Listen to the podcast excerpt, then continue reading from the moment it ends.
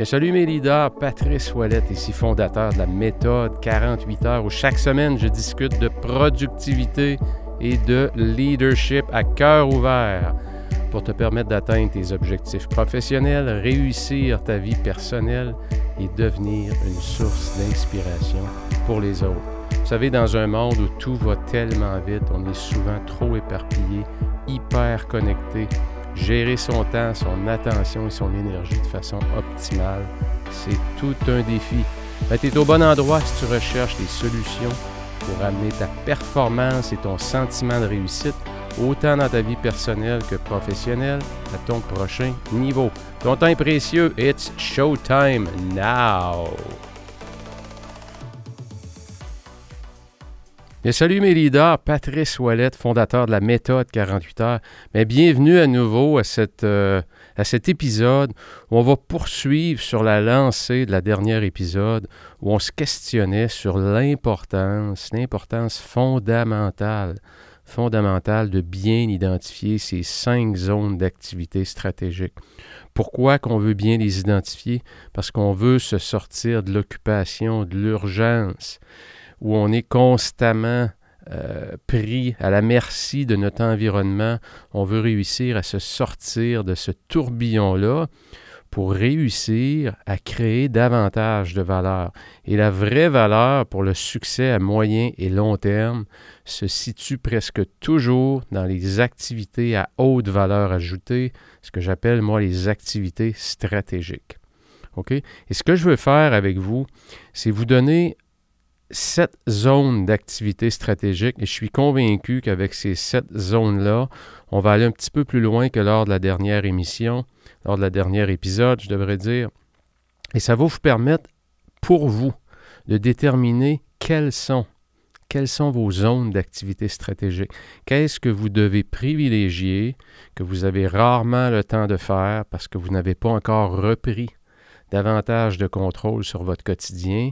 Et ces activités-là, comme on en a parlé lors du dernier épisode, elles sont rarement urgentes. Pour ne pas dire presque jamais. Tu te réveilles pas un matin pour te dire faut que je coach mon monde et ça presse, c'est urgent, faut faire ça rapidement, mettons toutes nos, nos énergies là-dessus. Ça n'arrive pas comme ça. On ne se réveille pas un matin en se disant ça presse, ça presse, ça presse, il faut améliorer la communication. C'est pas de même que ça arrive. Pourtant, la zone de communication, ça peut devenir une activité drôlement stratégique qui peut vous dégager un avantage compétitif. Donc, je veux vous donner sept grandes zones, sept catégories d'activités stratégiques.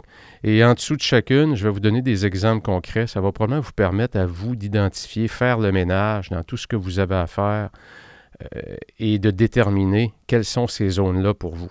Également, dans l'émission, on va se demander, ben, un coup que je les ai identifiées, qu'est-ce que je fais avec?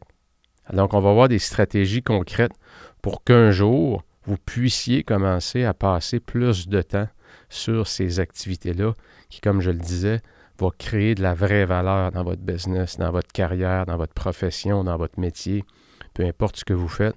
Lorsqu'on travaille dans sa zone d'activité stratégique, on est sur la vraie valeur. Lorsqu'on est toujours dans les activités tactiques, on est pris dans l'occupation, on est pris dans les urgences, dans les imprévus, dans les meetings de dernière minute, dans des meetings trop longs, dans des meetings où j'ai même pas besoin d'être là et je continue à rester assis sur ma chaise, à écouter en me demandant qu'est-ce que je vais faire en fin de semaine. Est-ce que je devrais inviter Jean-Pierre? Est-ce que je devrais inviter euh, et son chum? Ah, c'est ça c'est qu'on perd un temps fou à chaque semaine parce qu'on est dans le tactique ou dans des activités qui génèrent très, très peu de valeur. Alors, allons-y d'entrée de jeu. La sphère des finances. La sphère des finances, euh, c'est souvent une sphère d'activité stratégique. Et euh, croyez-moi, autant au niveau personnel que euh, professionnel, vous pourriez décider, exemple, cette année ou ce trimestre-ci, premier trimestre, deuxième trimestre, peu importe, je veux mettre l'accent sur mes finances. Je veux regarder comment ça que je ne réussis pas à me mettre plus d'argent de côté. Mon argent va où? Donc, euh, le prochain trimestre, je vais je vais m'acheter une application comme exemple Quicken. Je vais rentrer mes dépenses et je vais commencer à comprendre à vous mon argent? Elle va-tu chez le Tim Horton ou le Starbucks? À chaque jour, je vais me chercher un Starbucks ou deux. Puis à chaque jour, euh, je dépense un 10 en café, multiplié par 5 jours, parfois même le week-end, ça fait 60 fois 4. C'est-à-dire que je dépense 250 par semaine, par mois, excusez, en café. Je ne sais pas, mais je ne comprends pas pourquoi il m'en reste pas plus que ça. Et ce qui est drôle, vous savez, dans, dans la société d'aujourd'hui, et ça s'applique à moi aussi, Parfois, je regarde 10 ans en arrière, 20 ans en arrière, je regarde l'époque où été étudiant et je vivais pratiquement avec rien. Et quand je regarde aujourd'hui, je manquais de rien non plus. Et aujourd'hui, quand je garde, euh, quand je regarde ce que je gagne, il me semble qu'il en reste pas beaucoup plus qu'avant. Hein? On dirait que notre rythme de vie continue à toujours croître. On se paye des plus beaux voyages, on a des plus grosses maisons, on se paye parfois des plus belles voitures. Euh, lorsqu'on va, va, au restaurant, on ne gêne pas. On ne regarde pas le prix de la bouteille de vin. Peu importe, là. Euh, c'est un peu ça qui est magique dans la société d'aujourd'hui, c'est que plus on en gagne aussi, plus on en dépense. Et si on ne prend pas le taureau par les cornes, bien, on risque de se ramasser si on n'a pas automatisé ses économies pour mettre de l'argent de côté automatiquement, exemple, sur chaque paye, ben c'est difficile. C'est difficile de se ramasser euh, un patrimoine, si on peut dire, pour plus tard, parce qu'on augmente le rythme de vie, puis on profite davantage de la vie. Donc, l'aspect finance, c'est un aspect excessivement important. Il peut avoir une activité stratégique derrière ça. Moi, je regarde cette année dans ma business, au moment d'enregistrer ce podcast-là, on est début 2023. Mais cette année, dans ma business, je traque vraiment mes ventes par semaine. C'est une micro-business, je suis pratiquement solopreneur maintenant. J'ai quelques collaborateurs qui travaillent avec moi, euh, qui ne sont pas des employés, donc qui sont des, contractuels, si on peut dire. Et puis, je veux m'assurer que ma structure de dépenses, comme on dit en bon québécois, est tight. Hein? Ça prend juste un petit trou pour couler un gros bateau. Donc, je veux m'assurer que l'endroit où je mets de l'argent, ça vaut la peine de la mettre. L'autre chose, cette année, que j'ai décidé de mieux traquer, c'est que mon entreprise prend de la croissance quand même assez rapidement. J'ai un objectif, je le partage dans mes programmes, de faire 1,5 million sur à peu près les deux prochaines années. Je pense être en mesure de me rendre là. Vous allez me dire, waouh, c'est des gros objectifs. Ben oui, j'en ai toujours et je vais toujours en avoir des gros objectifs. Mais avec ce que j'ai mis en place dans les deux dernières années, euh, c'est tout à fait possible.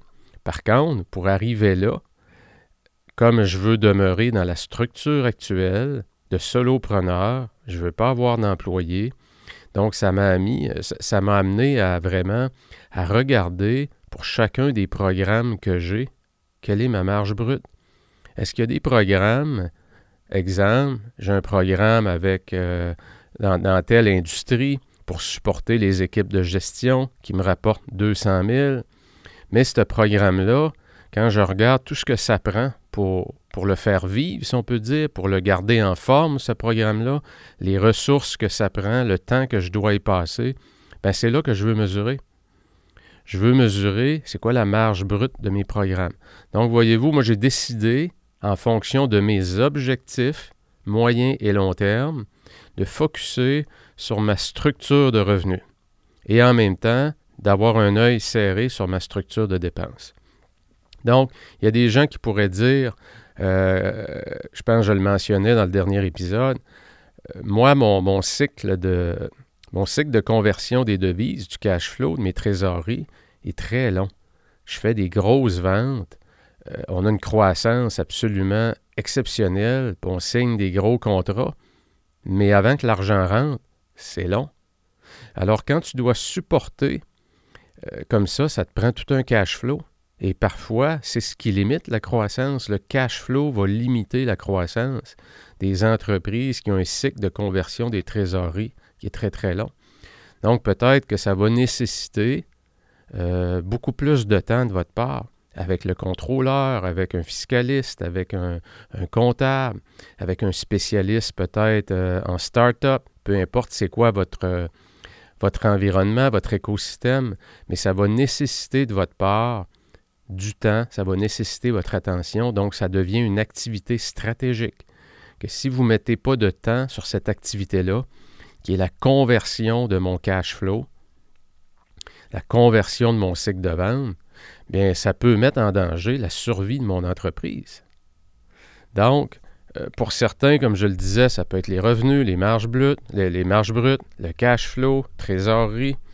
Ça peut être, pour certains, ça peut être exemple dans les usines de fabrication. Euh, je regarde, bon, j'étais en contact une bonne partie de ma carrière dans l'environnement Toyota. Donc, tout ce qui est ce qu'on appelle le gaspillage. Peu importe dans quel type d'usine que vous êtes, il y a beaucoup de gaspillage. Donc, euh, le gaspillage en termes de, Parfois, le gaspillage, ça peut être des mouvements des gens. Les gens se déplacent beaucoup pour aller chercher euh, des pièces quelconques, des accessoires pour continuer à faire leur travail. Mais le temps qu'ils se déplacent, multiplié par la quantité d'employés que vous avez, ben, c'est une activité qui génère très, très, très, très peu euh, de valeur ajoutée. Donc, il y a du gaspillage à l'intérieur de ça. Il y a peut-être des rebuts. Voyez-vous, on peut retrouver beaucoup de rentabilité derrière les activités de gaspillage. Il y en a qui vont prendre des initiatives qu'on appelle pour amener leur production dans une, approche lean, donc une approche qui va permettre d'être beaucoup plus efficace dans sa façon de travailler à moindre coût pour augmenter ses marges brutes. Et quand tu augmentes tes marges brutes, ben, tu peux faire, tu te donnes des options. Tu peux soit garder ça pour toi, pour les actionnaires, pour rentabiliser davantage, ou si tu as des grandes ambitions, de travailler la ligne du haut, comme on dit, être plus agressif dans le marché pour faire plus de ventes, ben, l'avantage que tu as par rapport à tes compétiteurs, c'est que tu as la marge de manœuvre pour baisser les prix et encore faire de l'argent. Donc, voyez-vous, la sphère finance, la sphère du modèle économique, si vous voulez, c'est toujours un axe stratégique. Est-ce que pour vous, elle est suffisante pour choisir quelque chose de particulier derrière cette sphère-là, cette sphère économique, et que ça devient, exemple, pour votre année, cette année, mes cinq activités stratégiques, il y en a une qui est dans la sphère finance, et cette année, comme je vous disais, moi, dans mon cas, je vais travailler sur la marge brute euh, de mes programmes. Concrètement, ça veut dire quoi? Ça veut dire que les personnes qui travaillent pour moi, les sous-contractants, mais quand ils passent du temps, qu'ils me facturent, je leur demande cette année de facturer leur temps par programme. Donc, ça ne change rien à ma facture, mais ça me permet, à la fin du mois, à la fin du premier trimestre, je vais être en mesure de voir dans quel programme que j'ai dû avoir le plus de ressources. Ça m'a coûté combien?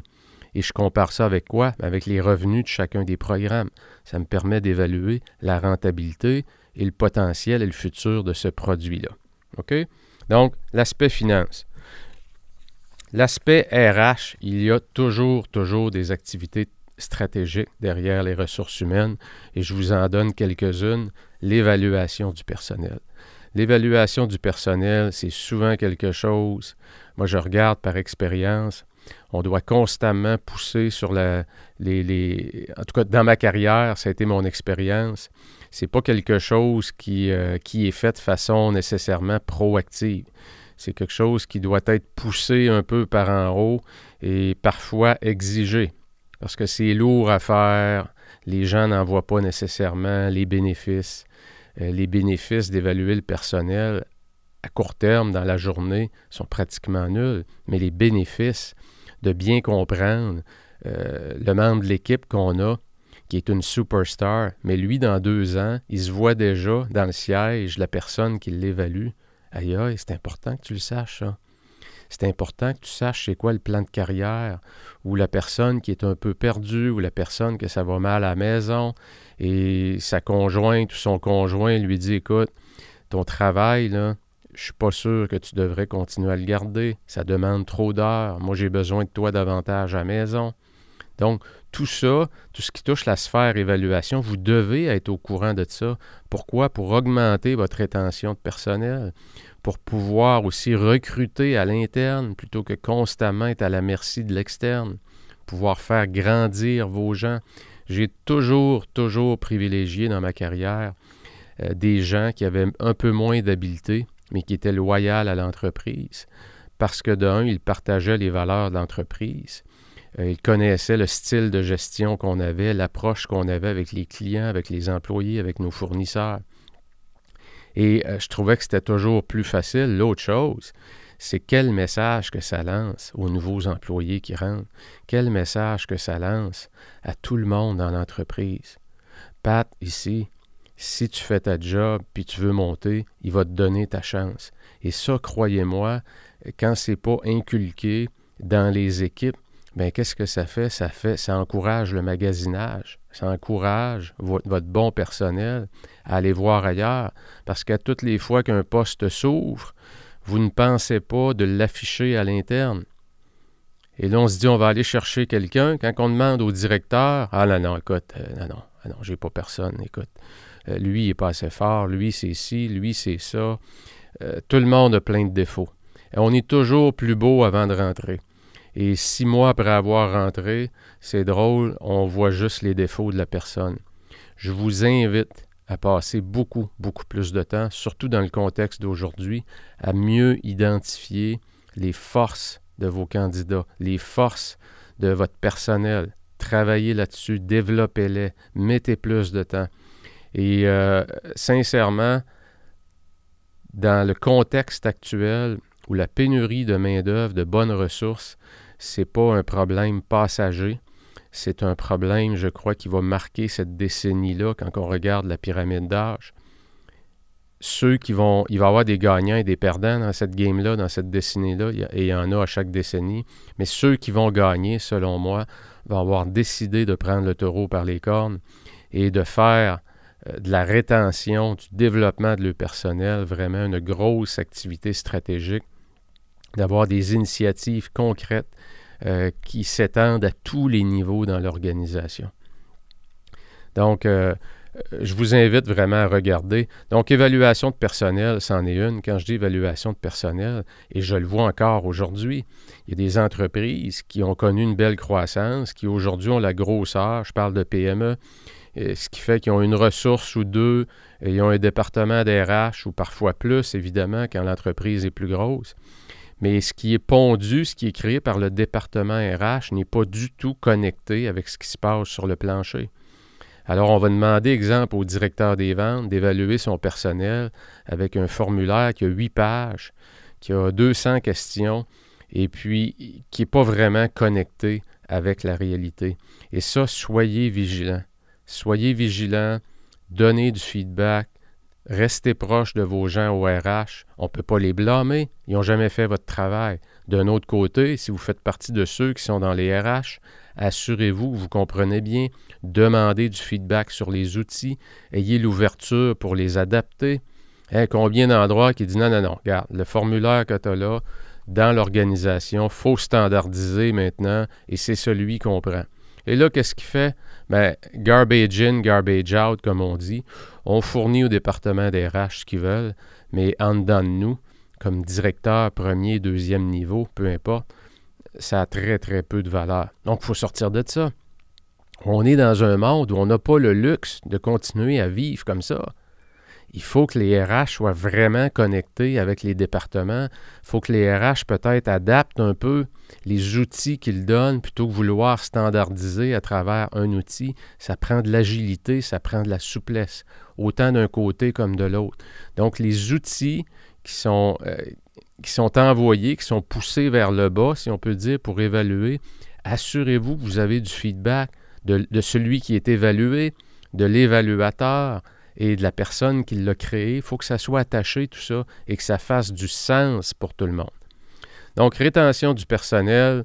Euh, je vous donne un autre exemple d'activité stratégique. Je pourrais décider, moi, comme euh, exemple directeur des ventes, que cette année, le support quotidien que je donne à mes troupes, comment je démarre ma journée avec mon équipe de vente, que j'en fais une activité stratégique. Parce que je le vois, les gens arrivent, ça arrive le matin avec le café, ou encore on, se connecte sur Zoom, c'est mollo, c'est relax. Les gens sont dans le métro, boulot de dos, ils répètent la même chose, c'est le jour de la marmotte. Moi, je, je veux m'assurer, comme leader, que lorsqu'on se connecte, on va diminuer la fréquence, on va le faire deux fois par semaine, mais quand on va se connecter, aïe aïe, Je vais allumer mon monde, je vais les motiver, je vais aller chercher du feedback, on va parler des vrais enjeux. Donc, ça peut devenir une activité stratégique. Euh, je peux travailler, exemple, une autre activité stratégique, dans je l'ai mis dans la sphère RH, la qualité de mes meetings. C'est pas vrai que tu peux avoir des bons meetings quand ça fait trois ans, quatre ans, cinq ans, que c'est toi qui es directeur au même niveau et tu racontes la même histoire de la même façon. C'est pas vrai. Et c'est pas vrai que c'est toi qui dois parler tout le temps. Les meilleurs meetings, c'est justement quand toi t'écoutes et que tu fais parler. Donc, cette année, je peux décider que la qualité de mes meetings, c'est une activité stratégique. Et cette année, je veux développer mes habiletés à faire, à engager les gens pendant le meeting. Plutôt qu'être là, être assis, puis je fais 90 du discours et 10% dans le meilleur des mondes, c'est euh, les gens qui répondent à quelques questions que j'ai posées. Et là, la semaine prochaine s'en vient et je suis encore en train de me demander, bon, qu'est-ce que je vais leur dire? Donc, j'ai décidé cette année que je prenais ça et j'allais virer cette barre et que j'allais avoir 10% du meeting à poser des questions et 90% à rephraser ce qui m'est dit. Hey, Joanne, c'est super bon ce que tu viens de dire. D'ailleurs, j'ajouterai à ça 1, 2, 3. Et euh, Denis, je t'ai vu sourciller des yeux quand Joanne a dit ça. J'aimerais ça t'entendre là-dessus. Et ça, c'est mes capacités d'animation. Donc, ça peut devenir une activité stratégique. Développement des relations ou développement d'affaires, c'est une grosse axe d'activité stratégique. Je pourrais décider cette année que je veux vraiment bien comprendre dans notre business, c'est quoi les vrais besoins des clients. Si notre produit ou notre service, là, on réussissait à identifier trois attributs de notre produit ou de notre service que les gens peuvent dire, vous autres, là, là-dessus, ces trois choses-là, vous êtes vraiment supérieurs aux autres. Ce serait quoi ces trois choses-là? Je pourrais décider que cette année, je veux développer mes relations avec les clients pour bien comprendre leurs besoins. On pourrait dire, bon, ben ça va dans la sphère marketing, c'est de la recherche marketing, peu importe. Je ne veux pas, euh, veux pas m'enfarger, comme on dit dans, euh, dans la sémantique, mais vous comprenez ce que je veux dire c'est que je peux passer, je peux identifier comme mes relations avec ma clientèle comme étant une activité stratégique et travailler ou faire quelque chose de particulier de ce côté-là.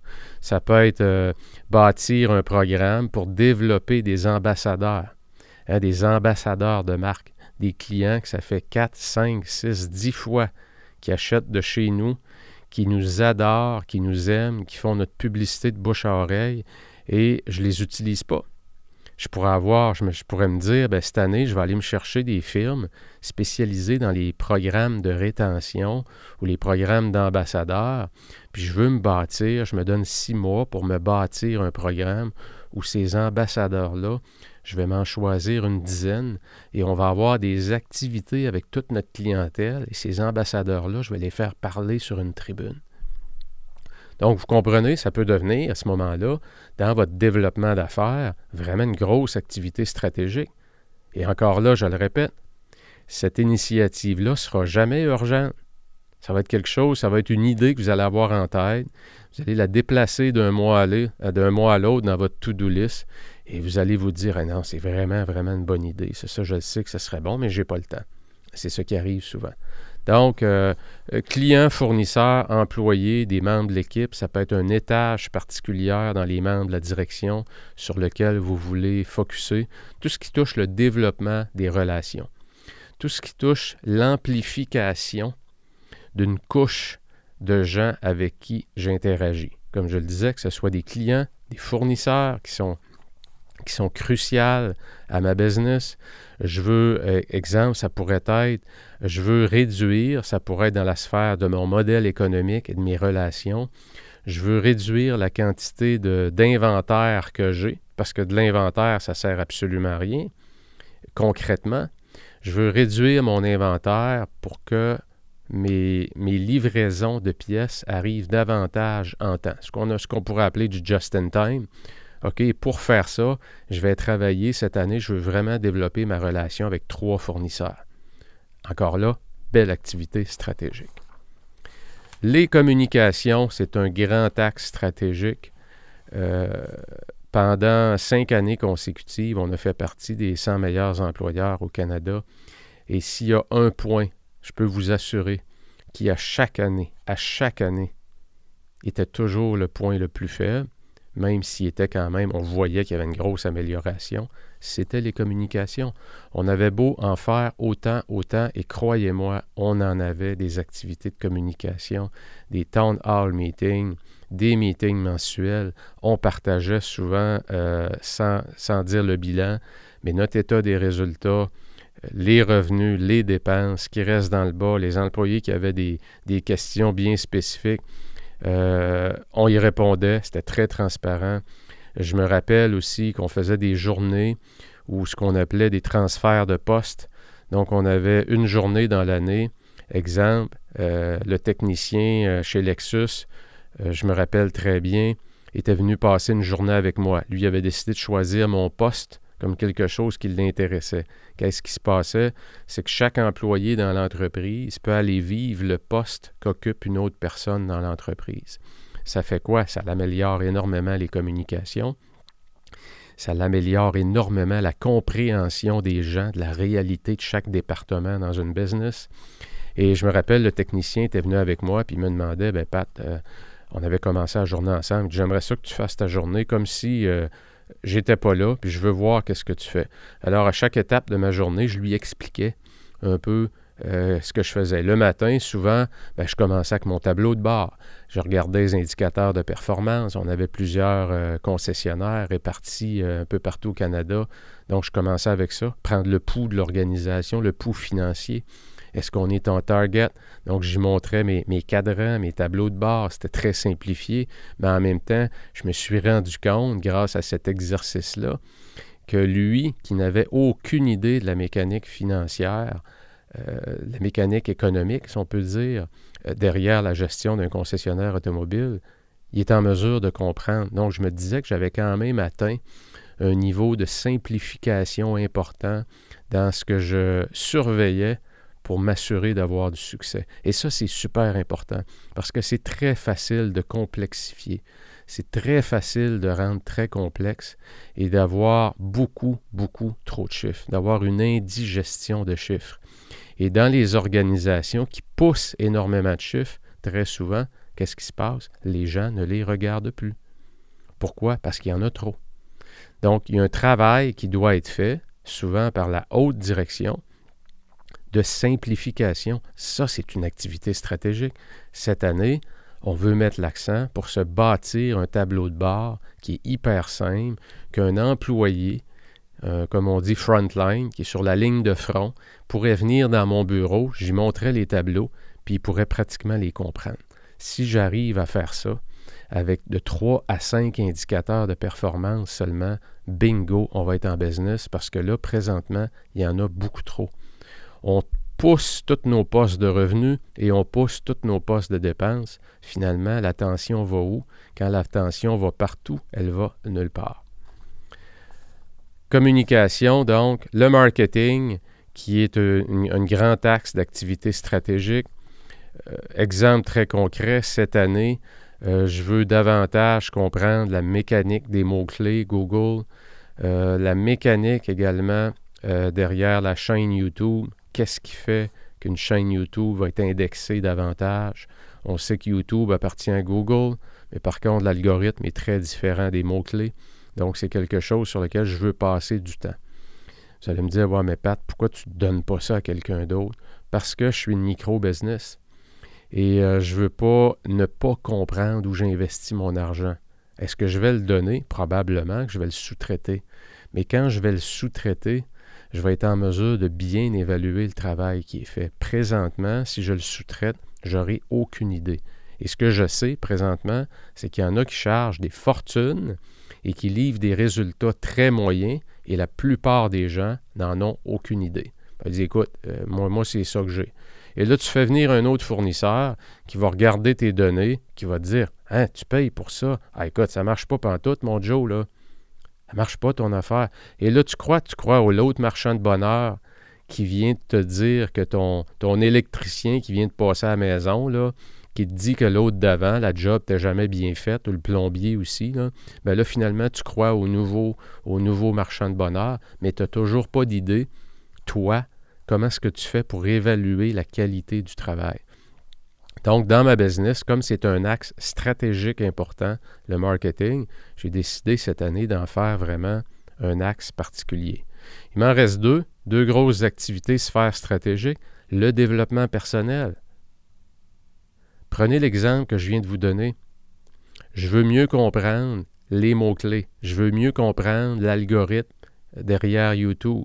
Euh, présentement, on le sait, depuis 4-5 ans, TikTok a tellement pris de place dans les médias sociaux que c'est fait avec des courts vidéo. Mais qu'est-ce qu'on a vu? On a vu tous les autres médias sociaux hein, enchaînés pour aller compétitionner TikTok. Sur YouTube, ça s'appelle des shorts. Des shorts, c'est quoi? C'est un petit vidéo, vertical lui aussi, qui dure une minute maximum. Instagram a un peu la même chose. Euh, Facebook a un peu la même chose. Donc moi, comme j'ai décidé que YouTube, dans le type de business que je faisais, et, ma passion aussi, j'aime le vidéo, et euh, comme le podcast aussi que j'ai lancé. Donc, je veux comprendre la mécanique derrière l'amplification de ma visibilité à travers ces algorithmes-là. Donc, je vais devoir avoir un plan, un plan de développement personnel.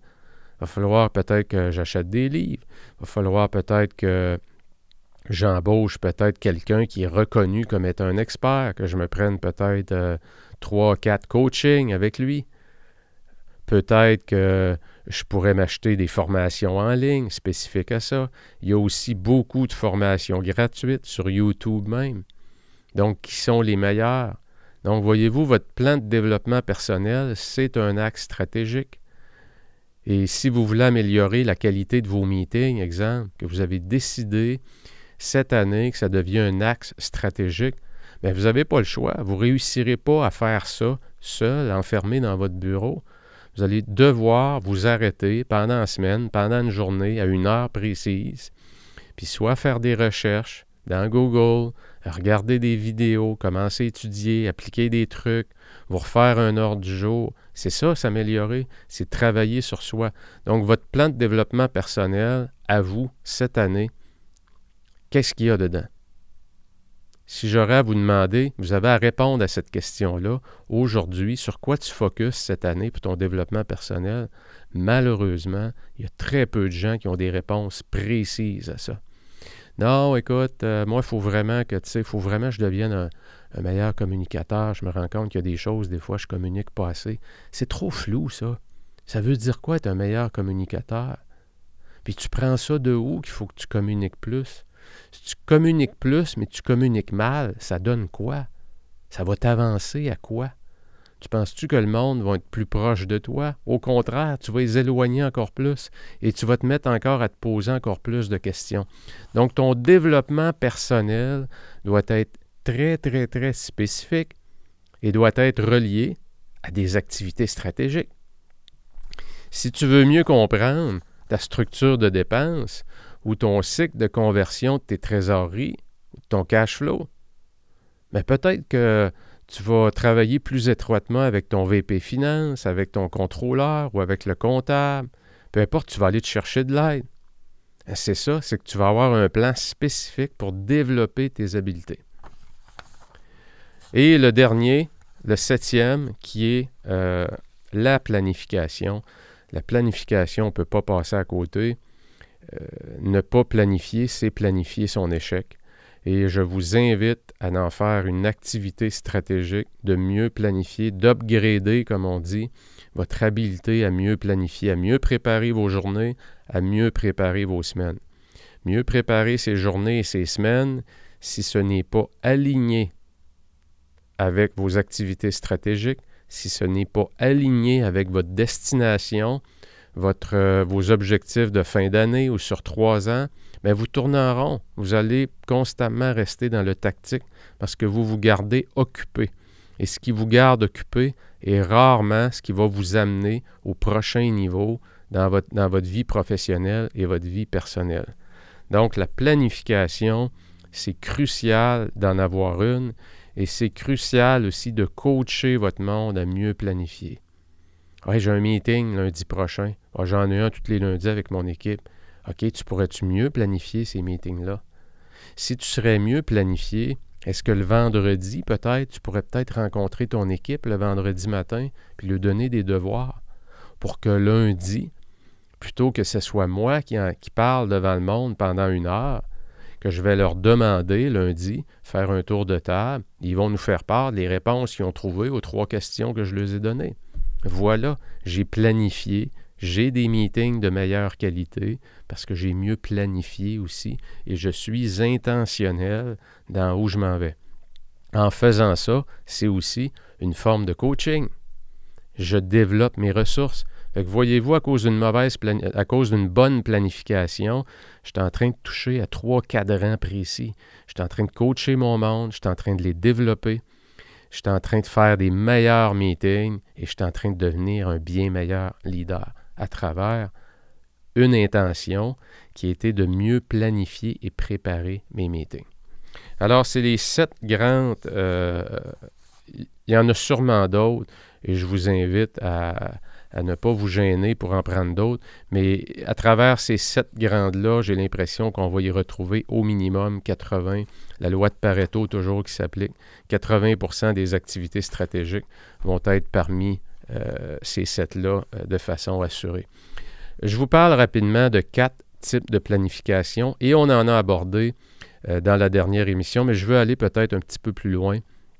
C'est un coup que j'ai bien identifié mon top 5 cette année ou ce trimestre-ci, je veux focuser sur ces cinq activités stratégiques-là.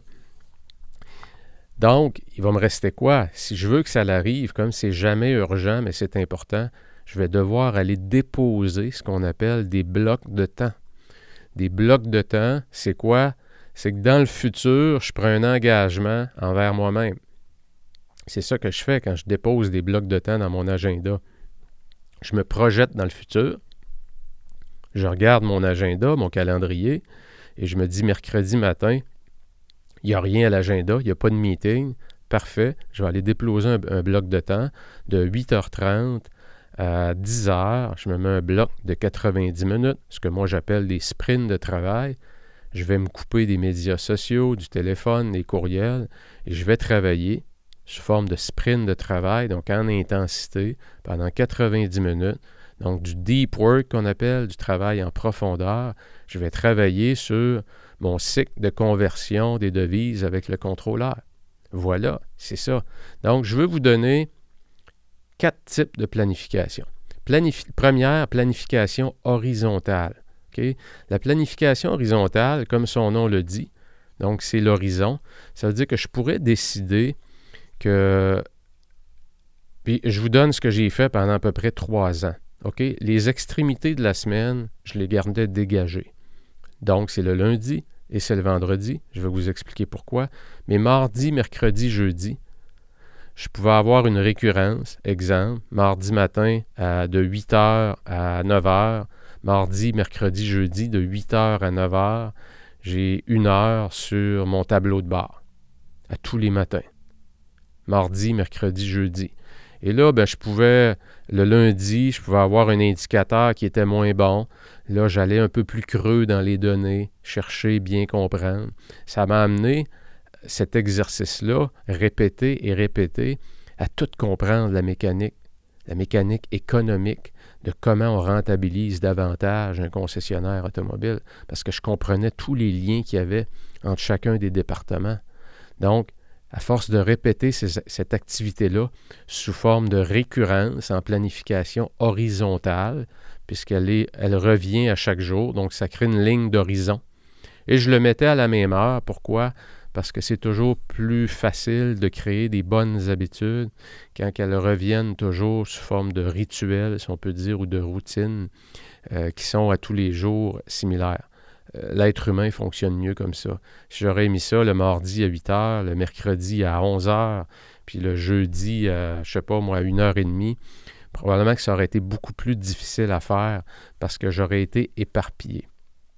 OK, donc planification horizontale.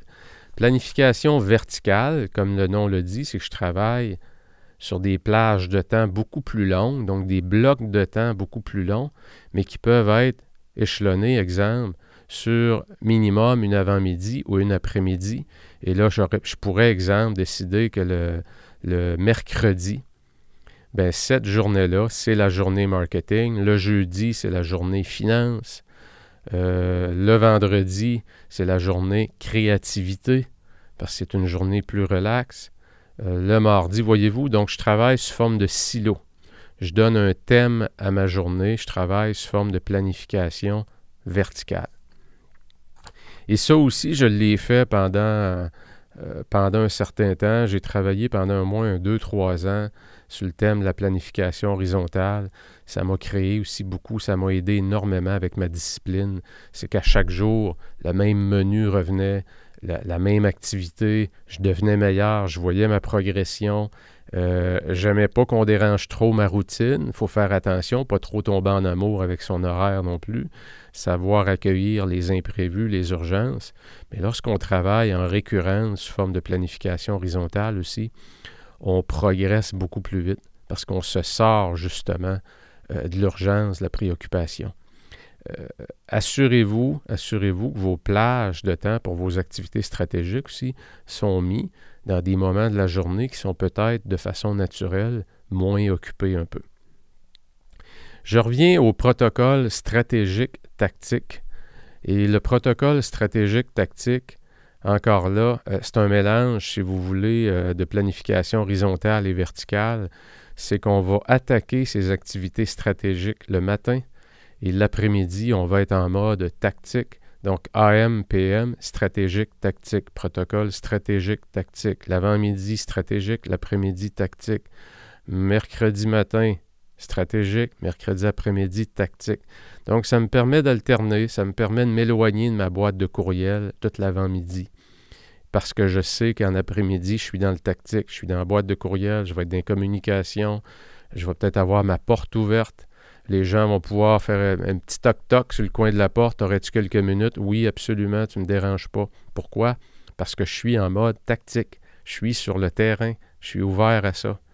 Alors que l'époque où je ne faisais pas ça, j'essayais, lorsque j'avais du temps, de travailler sur ce qui était stratégique et je me faisais déranger constamment et ça me rendait de mauvaise humeur. Il y a certaines personnes que je n'étais pas très, très euh, accueillant, mettons. Euh, donc, ça ne lance pas le bon message. C'est d'exercer un mauvais leadership. Donc, quand vous reprenez le contrôle sur votre horaire, et euh, je m'étais mis un écriteau sur ma porte, vous pouvez mettre code vert, tu peux entrer quand tu veux. Code jaune, c'est s'il y a quelque chose de vraiment important. Puis code rouge, c'est dérangez-moi pas. Donc, les gens le savaient, les avant-midi, c'était pas mal l'écriteau code rouge sur ma porte.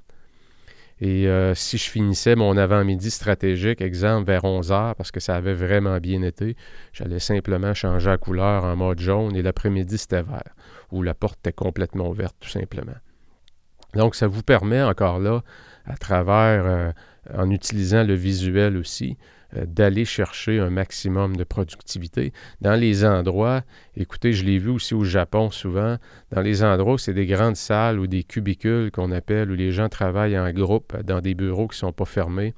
Ça peut être, euh, j'ai vu des, des, euh, comment est-ce qu'on appelle ça, je cherche le mot, des, bandeaux qu'on va s'attacher sur le bras, le haut du bras, vert, jaune, rouge.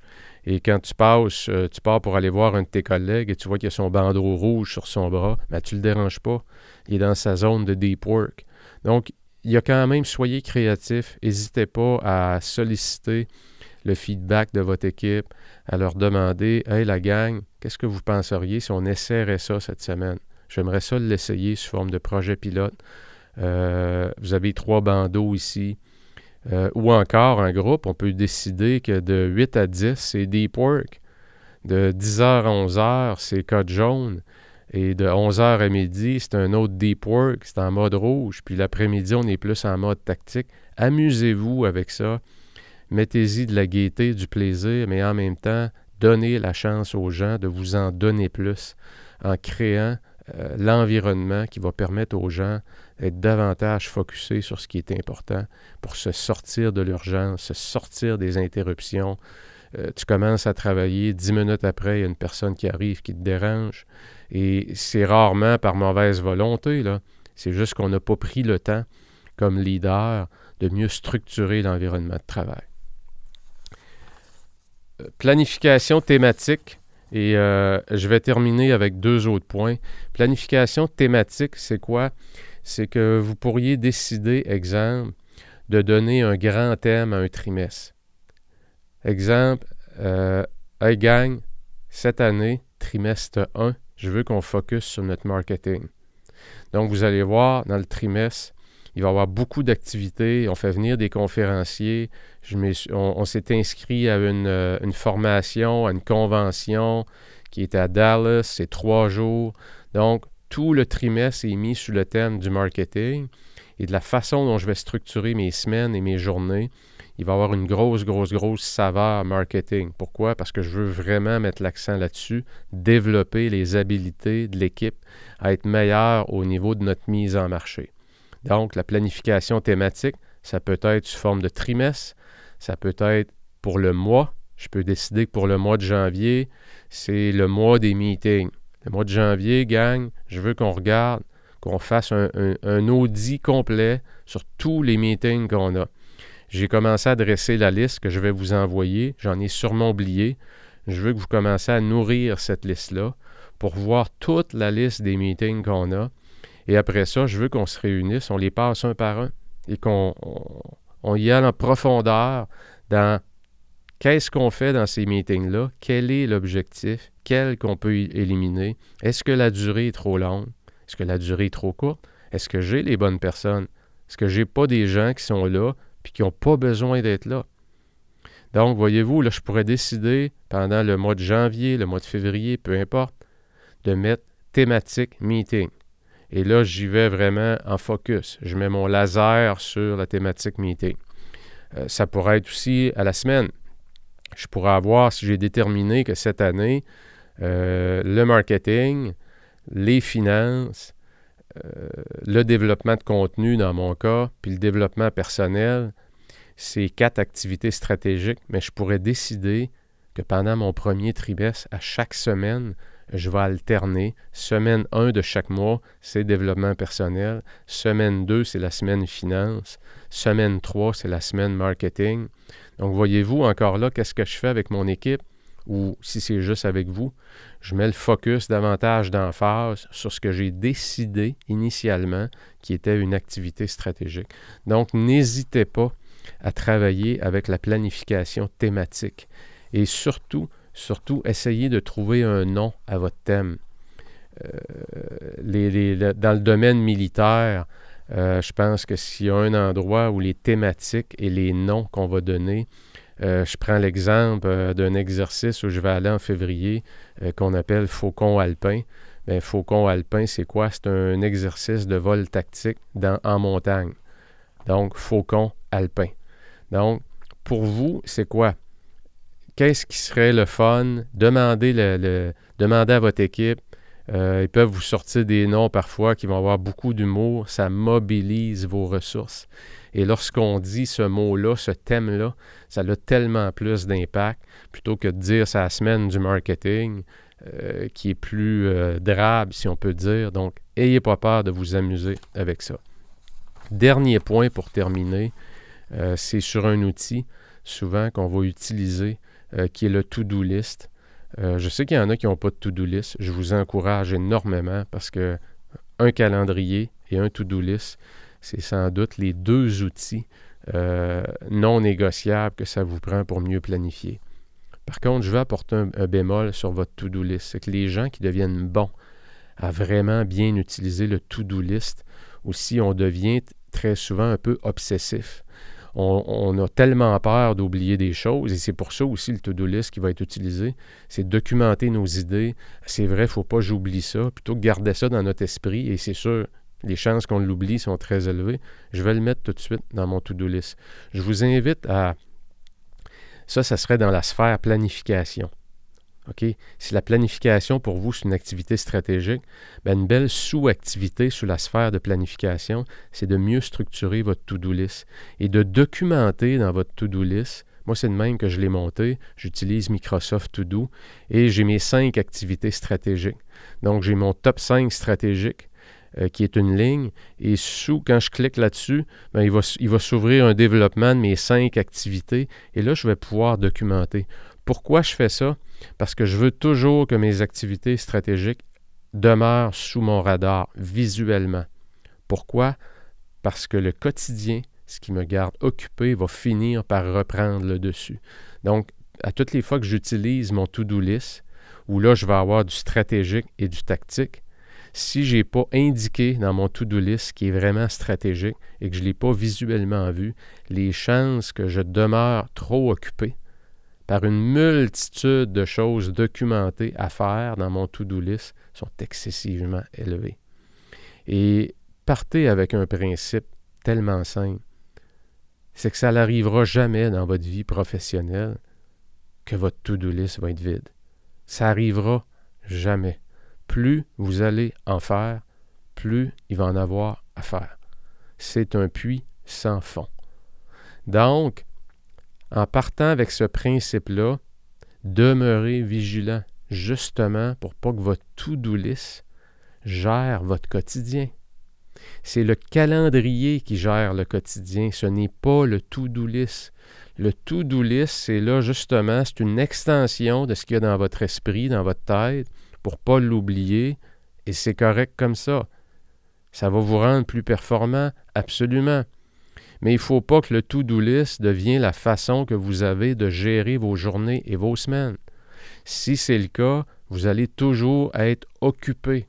Vous allez toujours être dans l'urgence, vous allez toujours être dans les petites choses à faire très, très, très tactiques qui vous créent de la dopamine, qui vous créent du plaisir. On va mettre un petit crochet à côté. Hey, j'étais une méchante journée aujourd'hui, 12 crochets. Hey, c'est quelque chose. D'habitude, c'est toujours 3-4 tâches réussis à faire. Aujourd'hui, exceptionnel, j'ai réussi à en faire 12.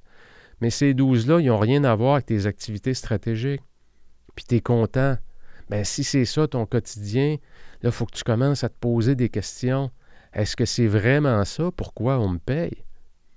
Est-ce que c'est vraiment là que je produis de la grosse valeur ajoutée? Et c'est là, quand on commence à se poser ces questions-là, des questions de qualité, qu'on commence à avoir des réponses de qualité. OK? Donc, juste un bémol sur votre to-do list, vous assurez que ça ne devient pas avec. C'est pas avec le to-do list que vous gérez euh, votre planification et vos journées. On gère ces, semaines et ces journées avec un agenda, avec un calendrier, que ce soit Outlook, que ce soit euh, Google, euh, calendrier Google, peu importe lequel que vous prenez, ça n'a aucune espèce d'importance, mais ça n'en prend un. Un calendrier, c'est un engagement que vous prenez dans le futur avec vous-même. Une to-do list, il n'y a pas de date là-dessus. Il y a peut-être une date d'échéancier que ça doit être fait, mais il n'y a pas d'engagement précis au moment où vous allez le faire. Donc, ça vous laisse à la merci de votre quotidien.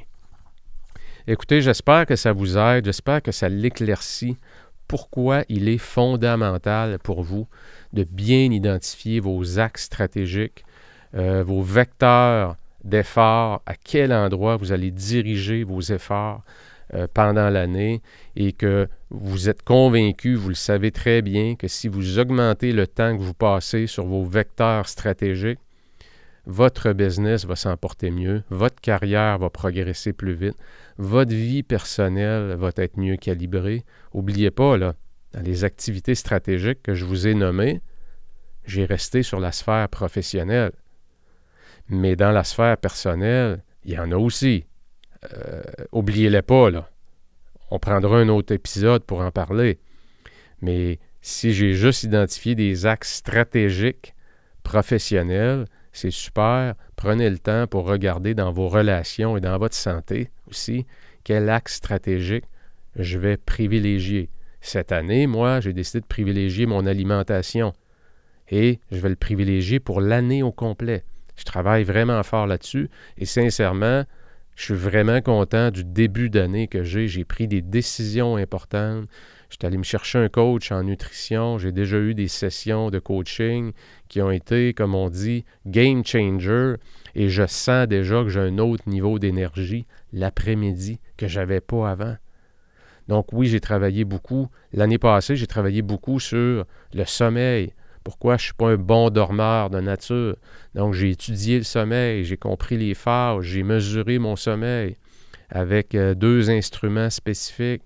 Je l'ai documenté, j'ai regardé mes courbes, j'ai essayé de comprendre l'anxiété, comment ça affecte mon sommeil. J'ai compris comment j'avais mon rituel du soir, quel impact il avait sur mon sommeil. Donc j'ai décidé en planification thématique pour l'année de mettre au niveau de ma santé le thème du sommeil. Cette année, ma grande thématique pour mon année, c'est mon alimentation. OK? Parce que le sommeil, là, je commence à comprendre ma une meilleure calibration. Je connais mes boutons. Bouton vert, bouton jaune, bouton rouge. Et quand je dérape, le soir, mercredi soir, jeudi soir, puis finalement, je reste accroché sur mon iPad, sur YouTube, à regarder une tonne de vidéos, et il est rendu 11h moins quart, 11h, et ça fait 2h30 que je suis sur YouTube. Je le sais que je vais mal dormir. Mais ça m'arrive encore de, de m'enfarger, comme on dit, de trébucher. Mais ça m'arrive pas mal moins qu'avant.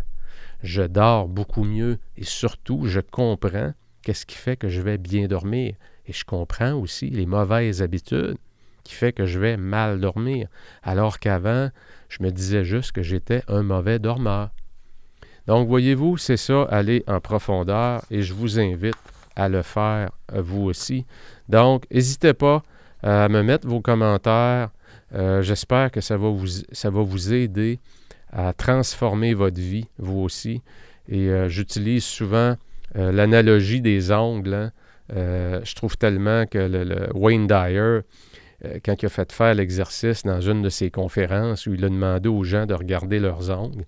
Et pendant une minute, il dit on va prendre une minute pour regarder nos ongles pousser. Et une minute, c'est long. Quand il y a un silence complet dans une salle. Et après la minute, il a demandé aux gens qui étaient dans la salle euh, est-ce qu'il y en a qui ont vu leurs ongles pousser? Personne a levé la main, c'est certain. Parce qu'en une minute, tu ne vois pas tes ongles pousser. L'autre question qu'il a demandé est-ce qu'il y en a qui doutent que leurs ongles poussent? Personne n'a levé la main. Donc, quand vous travaillez sur vos activités stratégiques, il se produit exactement la même chose. Vous n'aurez pas le sentiment immédiat que ça progresse. Mais c'est sûr que vous faites des pas de géant. C'est comme vos ongles, OK? Parce que vous travaillez vraiment sur les bonnes choses. Et quand vous êtes en mode tactique tout le temps et que vous êtes dans les urgences, dans l'occupation, dans la boîte de courriel, dans les textos, et que vous vous laissez distraire par tout ce qui est autour de vous, mais vous allez répéter ce geste-là à tous les jours, pratiquement de façon éternelle. Ça va être le jour de la marmotte. Donc, partez avec le principe de vos ongles. Si vous voulez subir la croissance de transformation que vous voulez avoir en lien avec vos objectifs, mettez de l'avant vos activités stratégiques. Mes leaders, je vous salue. Et on se revoit lors d'une prochaine, euh, lors de la prochaine épisode euh, pour la suite au niveau leadership et productivité. Ciao tout le monde. Bien voilà pour cet épisode. N'hésite pas à la partager, à me donner tes commentaires. Si tu désires passer à ton prochain niveau en passant, tu peux joindre mon Académie de la productivité que j'appelle ADLP où l'on démarre chaque mois en force le premier jour de chaque mois, peu importe la journée. Le succès, ça se planifie. Et rappelle-toi, avant de vouloir aller plus vite, assure-toi que ta destination est la bonne, prends tes décisions, ne regrette rien, corrige le tir et fais mieux aujourd'hui. Ciao!